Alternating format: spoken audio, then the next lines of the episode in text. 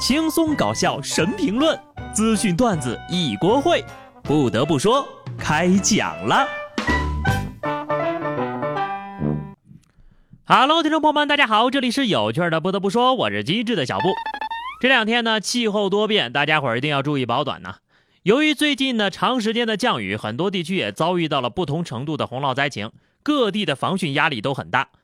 黄河济南段也面临着三十六年以来的最大秋汛。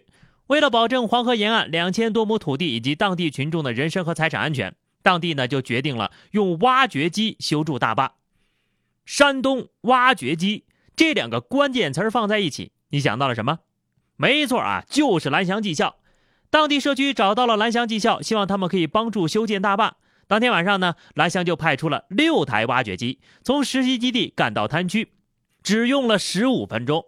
他们连夜修起了两道总长三千五百米的土地坝。不仅如此呢，所有的挖掘机的老师都在学校待命，有一二百辆挖掘机做好了二十四小时的值班准备。蓝翔校长说了，如果需要工程机械的抢险，我们一分钱不要，全部免费。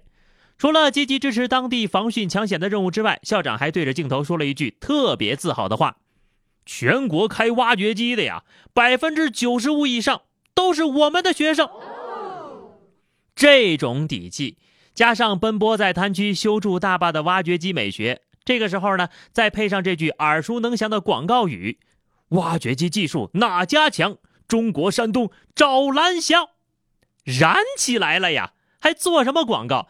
这就是最好的广告。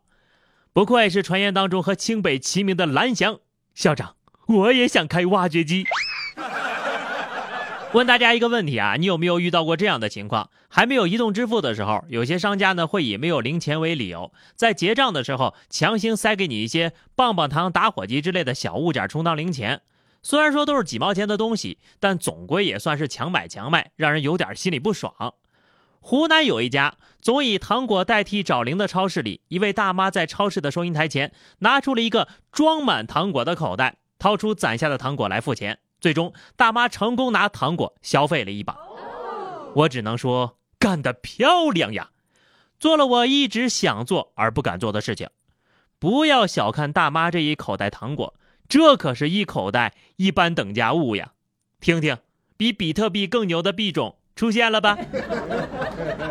下面要说的这位大爷要走桃花运了。河北唐山一个新娘结婚的抛手捧花，抛到台下的大爷手中。新娘表示。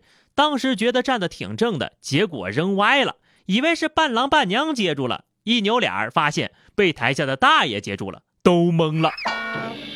大爷的人生第二春要来了呀！哦，这该死的桃花运，人在现场站，花从头上来，幸福来的太突然，这是要来段黄昏恋的节奏呀！就是不知道大妈心里清楚吗？黄昏恋有没有？咱不知道啊。公交恋那可是非常浪漫的。河南郑州公交车长张丽晶结婚的时候，将公交车装饰成了婚车，亲自驾驶着车辆搭载亲朋好友前往婚礼现场。车长说了，选择公交车当婚车，低碳又环保，而且呢，和新郎刚认识是在公交车上认识的，所以选择公交车当婚车也非常具有纪念意义。现在结个婚呢，真的是太酷了。这就是每天出行百万豪车座驾、几十人陪同的阵仗呀！多年以后回想起来，也觉得非常有意思吧？不是常规的婚礼，但却格外的有意义。单身的朋友学会了吧？以后呀，多坐公交车。光会坐公交车还不够，想脱单你得会撩呀！让我看看有多少人的撩妹技术还不如一个孩子呢？山东曲阜的彭女士带着儿子去青岛，高铁上，两岁的儿子看到一位漂亮的姐姐之后呀，就跑到对方怀里，一路跟人家玩。分别的时候，还因为舍不得大哭了一场。彭女士表示，小姐姐人特别好，一路呢哄儿子逗他玩。当天晚上，俩人还加上了好友，约着以后再来一起玩。身体看似小孩，情根过于常人，活脱一个蜡笔小新呐。还是年轻好呀！三岁的时候呢，你跟美女主动打招呼，人家会觉得你可爱；要是三十岁跟人家主动打招呼，可能会被认为是个臭流氓。所以，这可能是这个孩子的人生巅峰了。被小朋友上了一课也就算了，被田螺上了一课的，这脸要往哪儿搁呀？山东青岛一女子吃田螺的时候呢，不小心把螺壳吸在了嘴唇上，取不下来了。前往消防队寻求帮助，消防员检查之后呢，小心翼翼地用电磨机在田螺上切出了缝隙，让空气进入之后呀，将田螺成功取下。好家伙，这是给嘴唇拔了个罐儿呀！要是我呀，得连夜扛着飞船离开这个星球了。没关系啊，一辈子很快就过去了，下辈子注意点吧。这一局是田螺赢了，被人作了一辈子，这次呀也作一次人。可想而知，这炒田螺的味道是有多香。不过为了安全起见呢，下回还是用牙签吃吧。消防员做梦也想不到电磨机还能这样用。作为消防员，还有什么样的世面是人家没见过的呢？江苏淮安一消防救援站内，一女子脖子上挂着密码锁前来求助，说是四岁的儿子在玩耍的时候，把新买的自行车密码锁锁在了他的脖子上，还瞎改了之前设的密码，导致锁无法打开。最终呀，消防员用绝缘剪成功将锁剪断，哄堂大笑了啊！家人们，真叫一出笑出强大呀！妈妈的好大儿，不揍几顿都对不起他的孝心。要是搁我小时候。会被打得多惨，我都不敢想呀！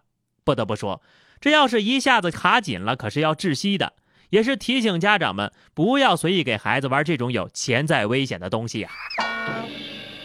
其实呢，社死也是分等级的，一般性的出糗的社死远远比不上违法犯罪的社死。安徽滁州一男子盗窃女性连衣裙和内衣被监控拍下，接着警方就将犯罪嫌疑人给抓获了。经侦查呀，这个人因为贪便宜想偷衣服给自己的老婆穿，目前呢因为涉嫌盗窃被警方依法刑事拘留。就很离谱，想贪便宜不偷内衣店的，偷别人穿过的给老婆穿。谁会穿别人穿过的内衣呀？你怕不是自己想偷女性的内衣还甩锅到老婆头上吧？可要点脸吧！就这样的人能有老婆吗？再想贪便宜也不能亏待自己的老婆。我看呐，你就是坏。这年月呀，科技先进了，变态也越来越多了。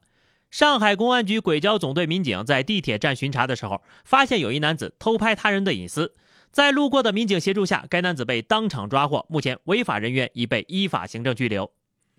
真行哎，这日子越来越有盼头了哈。我有时候是真搞不懂这种人，你说就几条内裤，看了能干嘛呢？不得不说，现在思路奇怪的人呢，真的是太多了。